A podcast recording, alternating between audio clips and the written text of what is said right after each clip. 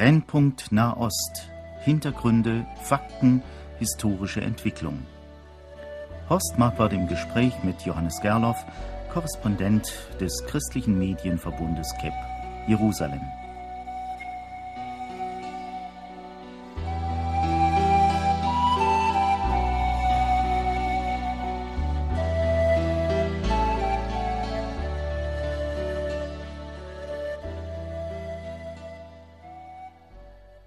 Ja, lieber Johannes Gerloff, wir grüßen Sie in Jerusalem.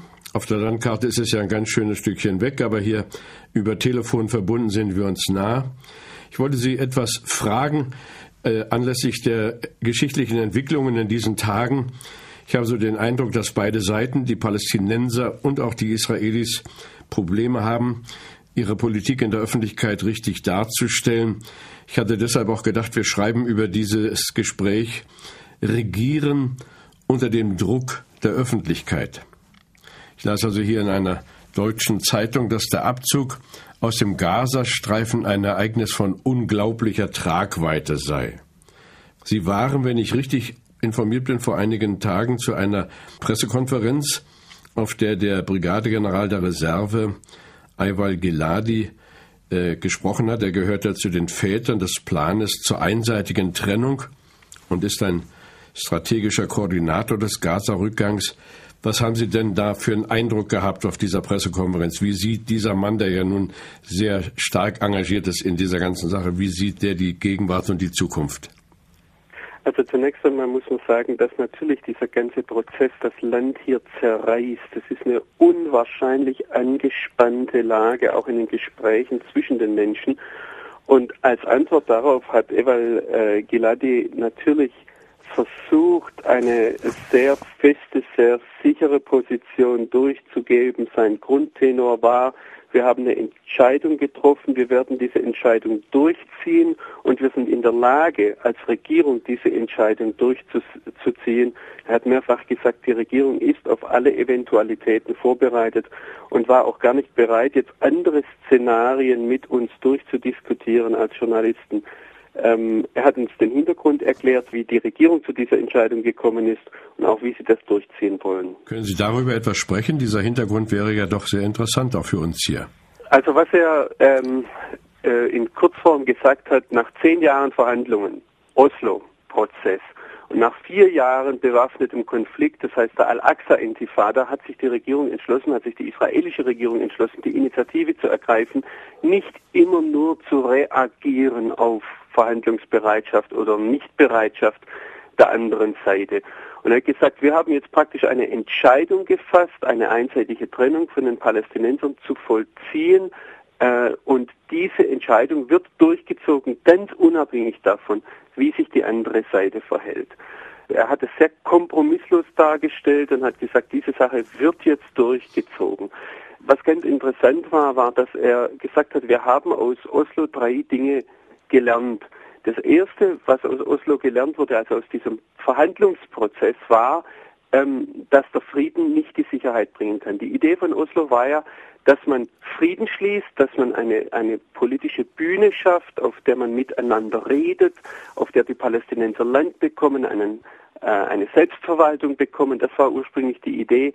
Und dann wird auf, die, auf dieser Verständnisebene wird es dadurch zu mehr Sicherheit äh, kommen, weil natürlich sowohl im wirtschaftlichen Bereich als auch im politischen Bereich der Anlass für Terror zurückgenommen wird. Das war das Erste. Er sagt, das funktioniert nicht. Wir brauchen zuerst Sicherheit und dann können wir, wenn ein sicherer Rahmen da ist, können wir äh, politisch vorangehen. Die zweite Sache war, ähm, er sagt, wir haben gelernt, dass die Zwei-Staaten-Lösung unumgänglich ist. Ich habe das gerade schon erwähnt. In Oslo war noch nicht vorgegeben, dass es einen Palästinenserstaat geben wird, sondern zwar von einer Autonomie, einer Selbstverwaltung die Rede. Und er sagt, jetzt wird es einen Zaun geben, jetzt wird es eine Grenze geben, die beiden Völker werden getrennt. Und äh, das ist eine zweite Sache, die jetzt unumstößlich da ist. Es werden zwei getrennte Einheiten sein und er hat es nicht so gesagt, aber das klingt irgendwo bei dieser Bestimmtheit durch.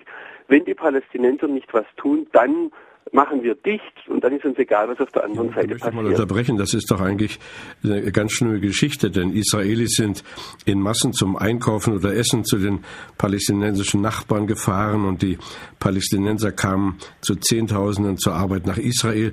Das ist doch jetzt alles vorbei. Richtig, auch wirklich de facto heute vorbei weil äh, als Israeli kann man nicht mehr ohne weiteres in die Palästinensergebiete. Man wird abgehalten. Es ist heute illegal für Israelis in die Palästinensergebiete zu gehen. Und für Palästinenser ist es natürlich heute praktisch unmöglich, nach Israel zu kommen. Es gibt Ausnahmen. Äh, man, man weiß, dass natürlich die arabischen Arbeitskräfte äh, in vieler Hinsicht die beste Option wären, besser als Chinesen oder Thais oder Rumänen, die hierher kommen. Aber de facto ist heute Trennung da. Und das gemeinsame Leben, so sagt äh, Giladi, ist passé. Und dann eben die dritte äh, Sache, er sagt, es, es, wir brauchen auf der palästinensischen Seite eine, äh, eine Führung, wir brauchen wirklich einen Gesprächspartner. Ohne ähm, die palästinensische Seite läuft nichts und er sagt dann klipp und klar, die Palästinenser müssen sehen, dass sie Reformen brauchen im eigenen Interesse, nicht um Israels Willen. Ja, nun hat man ja immer gedacht, solange Arafat lebte, er könnte der Führer dieses Volkes sein und hat dann nach seinem Tod große Hoffnungen auf Mahmoud Abbas gesetzt. Ist er nicht die Führungsgestalt?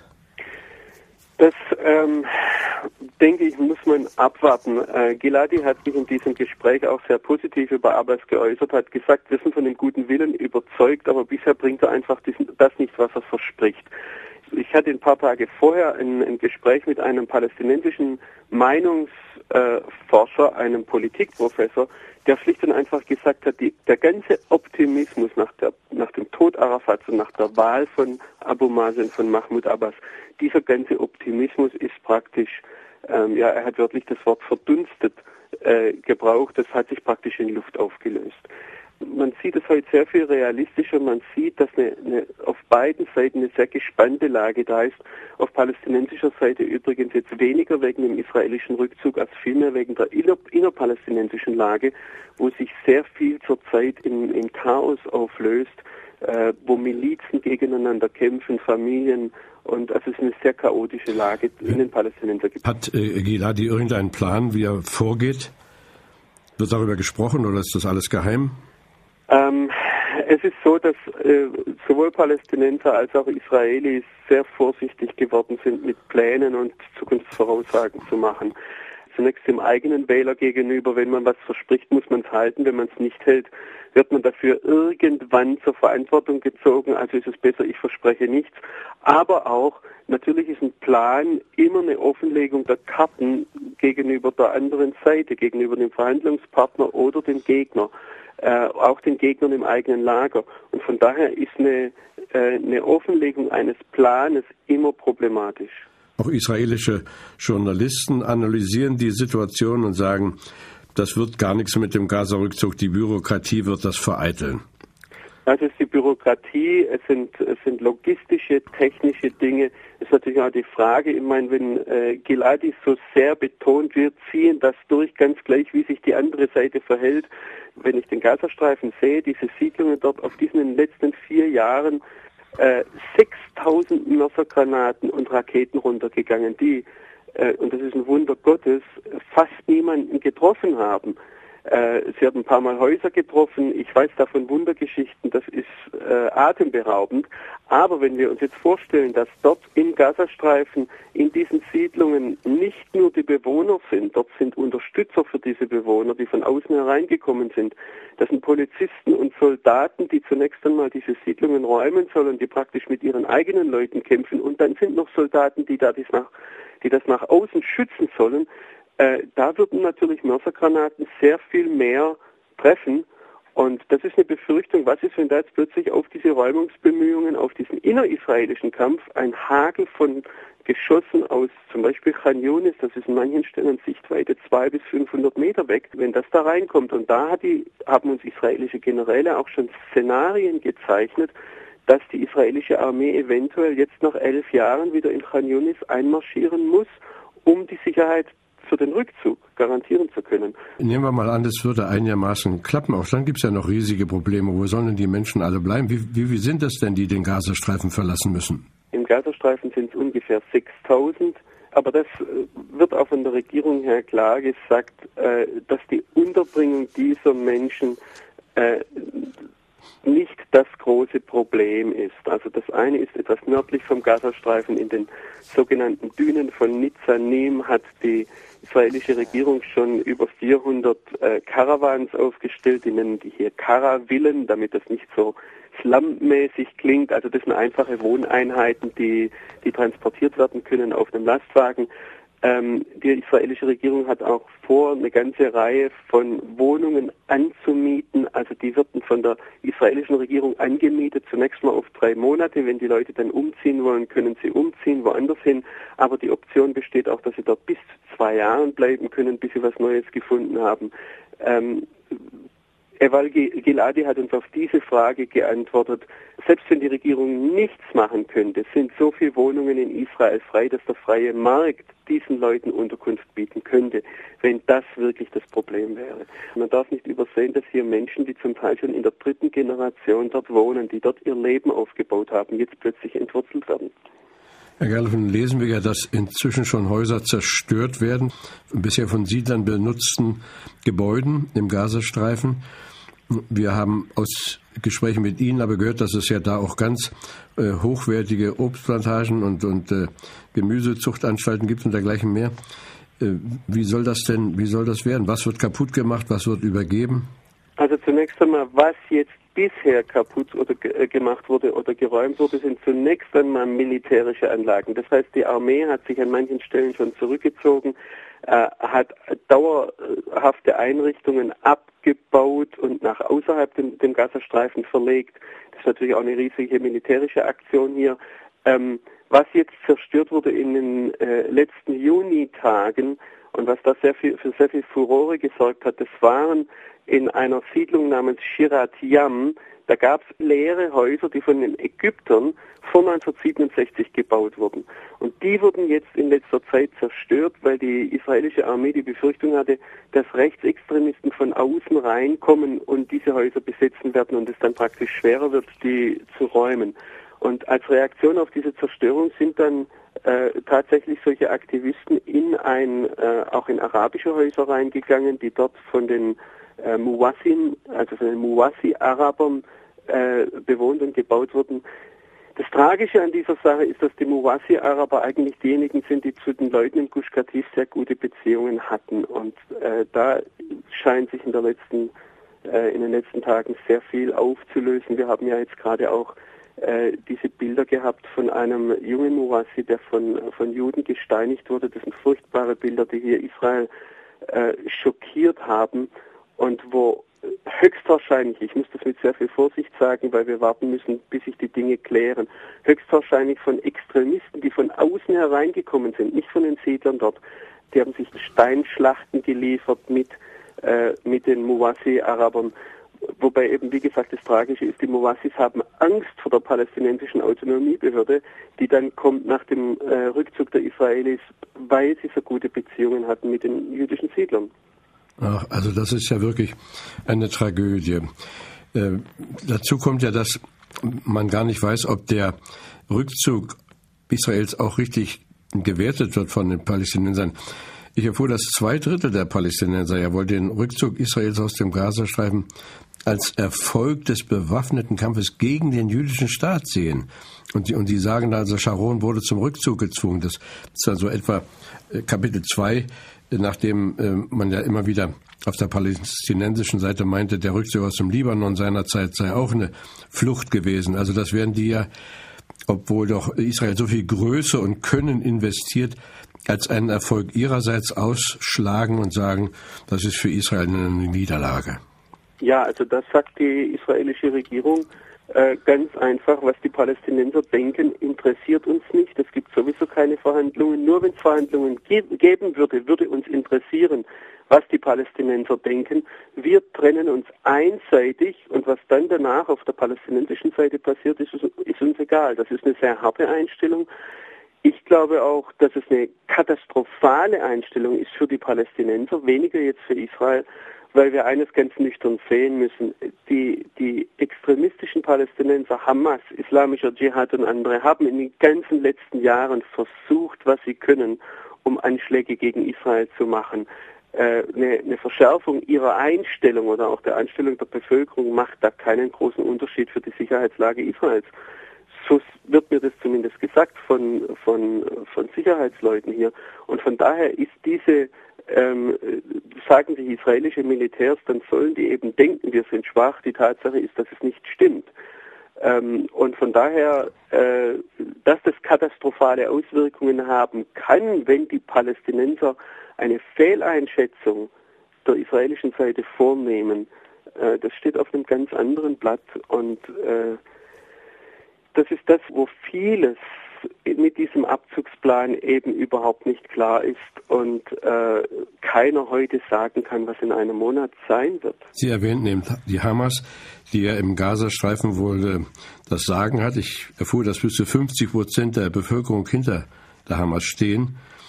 Wenn das Problem gelöst ist, hängt natürlich das nächste in der Luft, dann geht es um die Westbank nachher. Das ist aber eine ganz klare Sache, dass aus palästinensischer Sicht der Gaza-Rückzug ein erster Schritt ist. Man erwartet weitere Schritte. Was die Hamas betrifft, ja, die ist sehr beliebt in der Bevölkerung, gerade im Gazastreifen. Das hängt aber weniger jetzt auch nur mit dem Terror zusammen. Das ist auch deshalb, weil sie in den vergangenen Jahren, ich muss fast schon sagen Jahrzehnten, eine Aufgabe wahrgenommen hat, die die palästinensische Autonomiebehörde nicht wahrgenommen hat, nämlich die der sozialen Versorgung der Bevölkerung. Hamas ist ja nicht nur eine Terrorbewegung, sondern auch eine Sozialbewegung. Und von daher hat sie sehr viel Rückhalt. Ähm, es ist interessant, auch zurzeit zu beobachten, inwieweit Hamas sich zurückhält. Mir hat ein äh, ernstzunehmender Beobachter der Situation, ein Kenner, der Lage gesagt, Hamas wird zwar ideologisch kein Ja zum Staat Israel finden, aber Hamas ist sehr nah dran am Volk. Und Hamas sieht, dass das Volk müde ist, kriegsmüde ist. Und deshalb kann es sein, dass Hamas tatsächlich eine Zeit lang stillhält. Äh, wir sehen ja auch die Anschläge, die in letzter Zeit vereitelt wurden oder auch gemacht wurden, die wurden alle nicht von der Hamas gemacht, sondern vom islamischen Dschihad. Und der islamische Dschihad hat in den letzten Jahren an die Hamas sehr viel Unterstützung verloren. Gibt es denn jetzt immer noch Anschläge, wo doch die Mauer dort gezogen ist und wo so scharfe Beobachtungen erfolgen? Man kann sich eigentlich gar nicht vorstellen, dass noch Terroristen auf israelisches Gelände vordringen. Also gerade in, den, in zweiten Junihälfte wurde, wurde ja einiges, es wurden Israelis erschossen, in Hebron, in, in Samaria, ähm, es wurde eine Selbstmordattentäterin am Eris-Checkpoint gefasst. Aber wie gesagt, soweit das bisher klar ist, gehen diese äh, Anschläge auf das Konto des palästinensischen islamischen Dschihad, der aus Damaskus gelenkt wird. Und in diesem Zusammenhang muss man vielleicht erwähnen, dass natürlich im Norden Israels offensichtlich Leute sitzen, die äh, denen diese Sache mit dem Rückzug nicht gefällt. Wir hatten in den letzten Tagen Eskalationen hier, da wurden auch ein israelischer Soldat getötet in Auseinandersetzungen mit der Hisbollah. Und wir sollten im Blick auf den Süden Israels den Norden nicht vergessen. Ich meine, das ist ja auch eine biblische Sache, dass die Gefahr aus dem Norden kommen soll. Und es ist zurzeit eine Situation, dass sich alles auf Südisrael, auf den Gazastreifen konzentriert und wir gar nicht sehen, dass die Anschläge, die stattfinden, aus dem Norden kommen, auch wenn sie in Israel stattfinden und eben die Hisbollah ein Faktor ist, der jetzt durch die verlorenen Wahlen, also für die Hisbollah verlorenen Wahlen im Libanon, auch noch einen, einen, Drang hat, sich zu profilieren und zeigen muss, wozu sie eigentlich da sind.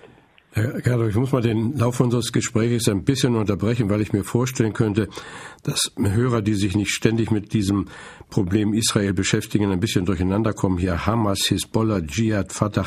Können Sie mal mit wenigen Sätzen nochmal die Unterschiede dieser Gruppierungen darlegen?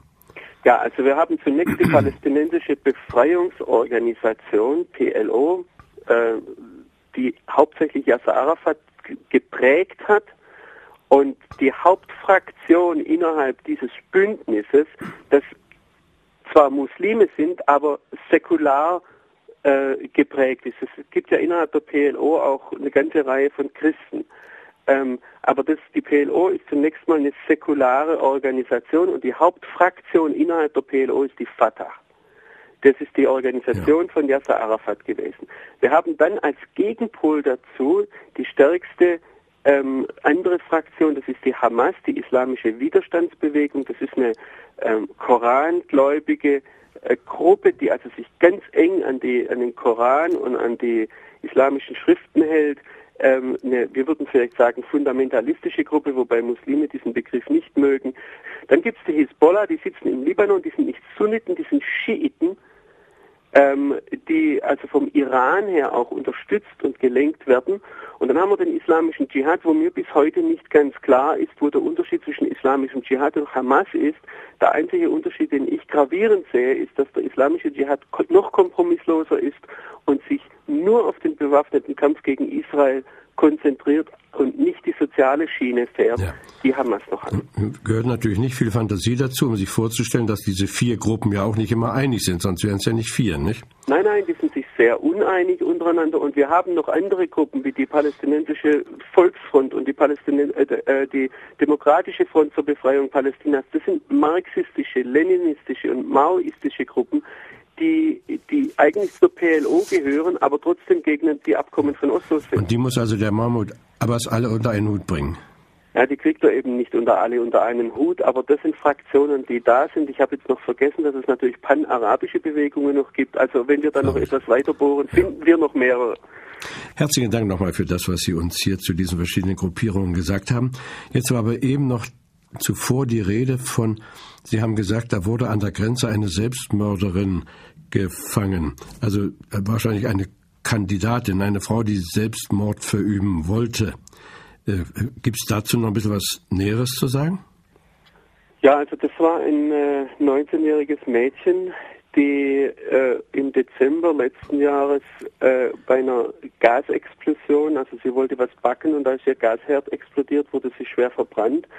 Sie wurde, hat deshalb Erlaubnis bekommen, sich in Israel behandeln zu lassen, also Erlaubnis von den israelischen Behörden. Auf der einen Seite natürlich ist sie Muslimin, natürlich erlebt sie die Besatzung, natürlich kommt sie aus diesem stark hasserfüllten, Israel gegenüber hasserfüllten Hintergrund, aber ich vermute, dass sie doch auch ausgenutzt wurde von äh, diesen radikalen Gruppierungen, sprich dem islamischen Dschihad, wo Leute sie dann äh, überredet haben, hör mal, du hast doch jetzt eine Chance, nach Israel reinzukommen. Äh, wir machen dir einen Sprengstoffgürtel, das war ein Sprengstoffgürtel, der praktisch, wo in die Unterwäsche äh, 10 Kilogramm Sprengstoff eingenäht waren. Sie wollte sich dann in einem israelischen Krankenhaus in die Luft sprengen. Ich vermute, dass da auch andere Druckmittel noch da waren, dass man ihr gesagt hat, was für eine Chance hast du zu heiraten, wenn dein ganzer Körper verbrannt ist. Es ist eine furchtbare Situation, wenn man sich das von diesem Einzelschicksal her durchdenkt und dann überlegt, dass diese Leute, die Drahtzieher im Hintergrund, weder davor zurückschrecken, das furchtbare Leid ihrer eigenen auszunutzen, als auch dann ein, ein Krankenhaus, in dem auch viele Araber behandelt werden, wie wir an diesem Beispiel sehen, in die Luft zu sprengen.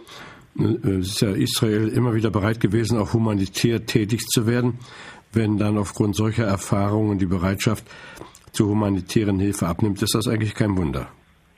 Nein, das ist auch das Dilemma, in dem israelische Sicherheitskräfte seit vielen Jahren sind, dass Ambulanzen, also Krankenwagen ausgenutzt werden. Es gibt keine Grenzen, auch keinen Schutz der Zivilbevölkerung von dieser Seite. Und das ist das Furchtbare aus israelischer Sicht an diesem Feind, den man, dem man sich da gegenüber sieht. Ja, danke, Herr Gerloff. Sie haben ja uns immer wieder auch die Sicht der Israelis vermittelt. Und dafür sind wir dankbar, das wollen wir auch hören. Aber wie ist das denn nun mit der palästinensischen Bevölkerung? Die haben doch auch bestimmte Grundanliegen. Äh, da gibt es auch so viele intelligente Leute. Weiß man denn etwas über die wirkliche Stimmung, also jetzt nicht die aufgehetzten und, und verführten Menschen? Haben Sie da irgendwie Zugang? Ähm, natürlich sprechen wir mit Leuten. Äh, ich bin auch immer wieder unterwegs in Palästinensergebieten. Es ist aber an vielen Stellen ganz, ganz schwer, hier zu sagen, was wirklich äh, die Meinung eines Einzelnen ist. Zum einen, das ist eine Erfahrung, die nicht nur ich habe, sondern viele westliche Journalisten. Wenn man mit einem Palästinenser redet, ihn kurz auf der Straße befragt, bekommt man eine Antwort nach drei, vier Tassen Kaffee bekommt man eine andere Antwort, eine andere Darstellung. Woran das liegt, das kann Druck aus der Familie sein, das kann Druck vom System her sein, von den unterschiedlichen Gruppierungen. Das ist für, für uns als Außenstehende sehr schwer nachzuvollziehen. Gibt es denn auch mal so Meinungsbefragungen oder sowas? Wir hatten da ein Journalistengespräch mit einem Politikprofessor namens Khalil Shkaki, der seit über zehn Jahren Umfragen macht und äh, der, der sich da bemüht, uns das dann auch darzustellen, was die palästinensische Bevölkerung denkt. Aber es ist auf die Frage, welche Antwort er denn jetzt nun äh, ernst nimmt, äh, auf diese Frage so mehr oder weniger ausgewichen und hat gefragt, woher wissen Sie, dass die Antwort nach zwei, drei Tassen Kaffee die Wahrheit ist. Also von daher, ähm, er hat dann gesagt, ich nehme einfach das, was ich auf einmal bekomme, äh, als Antwort und das sind natürlich Dinge, die sich auch äh, sehr schnell verändern können. Aber grundsätzlich die Stimmung ist so, dass äh, ich habe das vorhin schon gesagt, dass wohl eine sehr große Kriegsmüdigkeit da ist auf palästinensischer Seite. Aber auf der anderen Seite, gerade dieser Dr. Skaki hat uns gesagt, 70 Prozent der Palästinenser glauben nicht, dass es eine politische Lösung gibt für den ja. Konflikt mit Israel. Werden denn solche Untersuchungen auch veröffentlicht oder bleibt das nur so Sache eines unverbindlichen Gespräches? Nein, nein, also die, äh, auch die Arbeiten von Dr. Skaki sind offiziell zugänglich an Universitäten. Er lehrt ja auch an Universitäten. Er zeigt da auch sehr, sehr klar, was eigentlich die, die Anliegen der palästinensischen Bevölkerung sind. In, intern ist eine ganz große Sache, dass man sich erhofft, endlich die, die Korruption der, der palästinensischen Führung irgendwie in den Griff zu bekommen. Das ist übrigens auch der Hauptgrund dafür, dass die Hamas-Bewegung in den letzten Wahlen so einen großen Erfolg hatte, weil die Hamas-Bewegung, wenn man mit Palästinensern spricht, als nicht korrupt gilt. Sie gelten als geradlinig, dass sie die Wahrheit sagen. Das ist eine Sache, die mir auch immer wieder begegnet, wenn ich mit Leuten spreche über Fatah und äh, Hamas, dass sie mir sagen, sie, die palästinensische Autonomiebehörde, sprich Fatah, die lügen dich an, die Hamas sagt die Wahrheit. Ende der Korruption ist eine Sache natürlich die Wirtschaftslage. Ein weiteres Interesse der palästinensischen Bevölkerung ist die Fortsetzung des politischen Friedensprozesses und dann natürlich Recht und Ordnung innerhalb der palästinensischen Autonomie. Und da beginnt jetzt ein Spagat sich abzuzeichnen. Die, die Bevölkerung scheint ganz eindeutig im Blick auf die Korruption Hamas als die Lösung zu sehen. Aber im Blick auf die drei anderen Dinge, auf die, äh, nämlich auf den, die Fortsetzung des politischen Friedensprozesses, auf die Verbesserung der Wirtschaftslage und auf Herstellung von Recht und Ordnung, da denken die Leute wohl, das wird Fatah besser können. Und äh, aufgrund dieser Analyse, die ich jetzt so weitergegeben habe, sie, sie stammt von Dr. Skaki, ähm, ist der Spagat zu erklären, warum bei den Kommunalwahlen Hamas sehr stark war, aber dann wahrscheinlich bei den nationalen Wahlen die Fatah sehr viel mehr Stimmen bekommen wird. Ja, ganz herzlichen Dank. Äh, es gäbe sicher noch manches zu sagen. Wir wollen immer wieder darauf hinweisen, dass es ja äh, manches von dem, was Sie uns hier sagen, auch schriftlich nachzulesen gibt in der Zeitschrift des Christlichen Medienverbundes Pro. Wir haben uns gefreut, Sie direkt hier aus Jerusalem zu haben. Herzlichen Dank, lieber Johannes Gerloff, weiterhin Gottes Segen.